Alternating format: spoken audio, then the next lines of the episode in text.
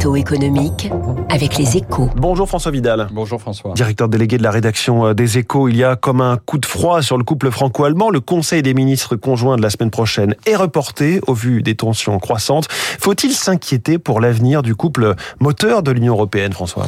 Pour l'avenir, non. Hein. Je ne pense pas à des tensions. Il y en a régulièrement et il y en aura dans le futur. C'est ainsi que fonctionne la relation franco-allemande depuis 60 ans.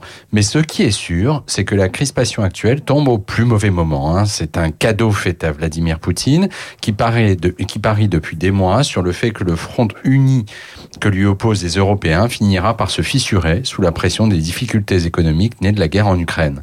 D'une certaine manière, Paris et Berlin sont en train de lui donner raison. Il faut donc que les deux capitales mettent d'urgence leurs différends à plat sur les questions énergétiques et de défense au cœur des tensions actuelles. Oui, mais l'Allemagne en a-t-elle la volonté hein Le gouvernement Scholz a annoncé coup sur coup et sans concertation un plan de soutien de 200 milliards d'euros à son économie et son ralliement à un système de défense antimissile porté par l'OTAN.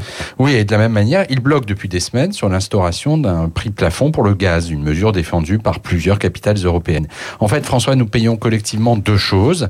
Euh, D'abord, la, la, faiblesse politique de la Scholz, qui pilote avec difficulté une fragile coalition conservateurs, libéraux, écologistes, chargée tout de même de réinventer le modèle économique allemand, ce qui relègue au second plan la nécessaire concertation avec la France et ses autres partenaires européens. Mais nous sommes aussi victimes dans cette affaire de nos propres rigidités. Hein, quand par exemple Paris s'oppose avec force à la construction d'un gazoduc dans les Pyrénées pour accorder l'Espagne au reste de l'Europe, une infrastructure jugée vitale par Berlin. Chaque camp va donc devoir faire des compromis et il faut espérer que le sommet européen qui s'ouvre aujourd'hui en soit l'occasion. Le coup de froid entre Paris et Berlin, c'est la une de votre journal Les Échos ce matin. Merci François Vidal, il est 7h12. Galaxy géante de la tech. Google dans les stars de l'écho tout de suite. Je reçois son directeur général France Sébastien Misseur.